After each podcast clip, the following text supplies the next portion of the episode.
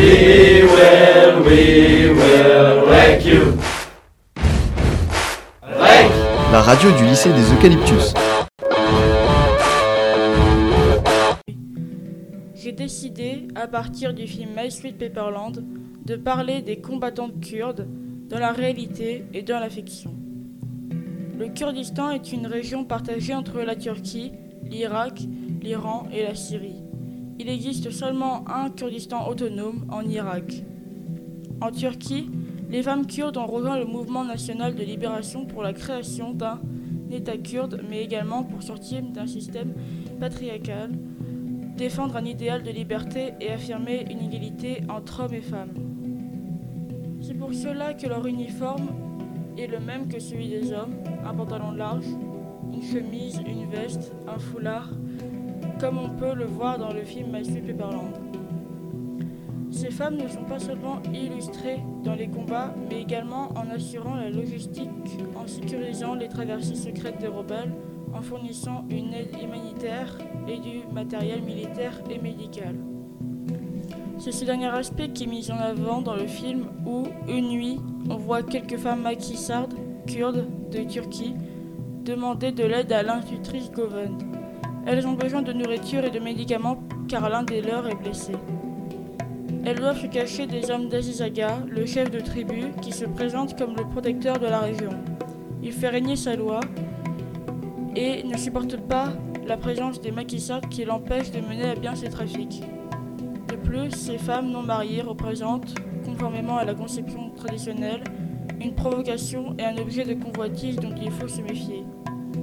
Quand elles se retrouvent en face de ces hommes, ils les insultent et les menacent de mort. Baran, le shérif, leur vient en aide, mais lui aussi, au départ, ne les apprécie pas. Le représentant de la loi leur rappelle que leur guérilla a abouti à la destruction d'un pont important pour le village.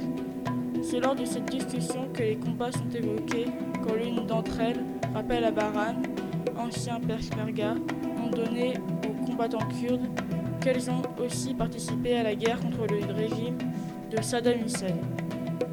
Elle conclut en affirmant que la résistance est la meilleure solution.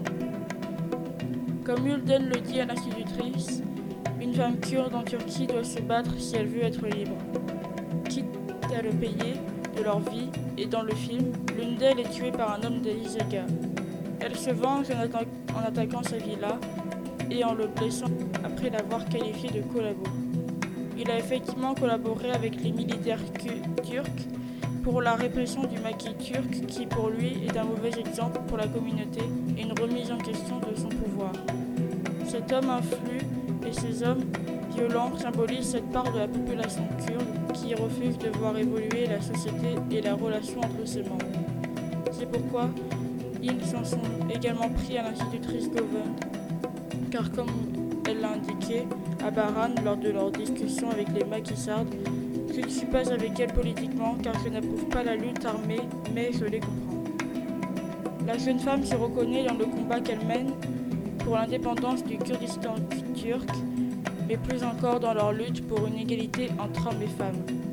Elle revendique son indépendance face à des coutumes ancestrales qu'elle respecte pour certaines, mais rejette absolument lorsqu'elles sont imposées parce qu'elle est une femme. Elle sait se comporter en bonne fille et sœur, mais refuse de se plier aux codes ancestraux de l'honneur de la famille.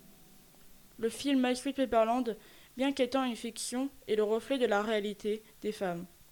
Se cultivées, se militantes, qui luttent pas seulement pour leur pays, mais aussi contre le machisme, les traditions, en prouvant qu'elles sont les, les égales des hommes et qui montrent que le changement est en marche.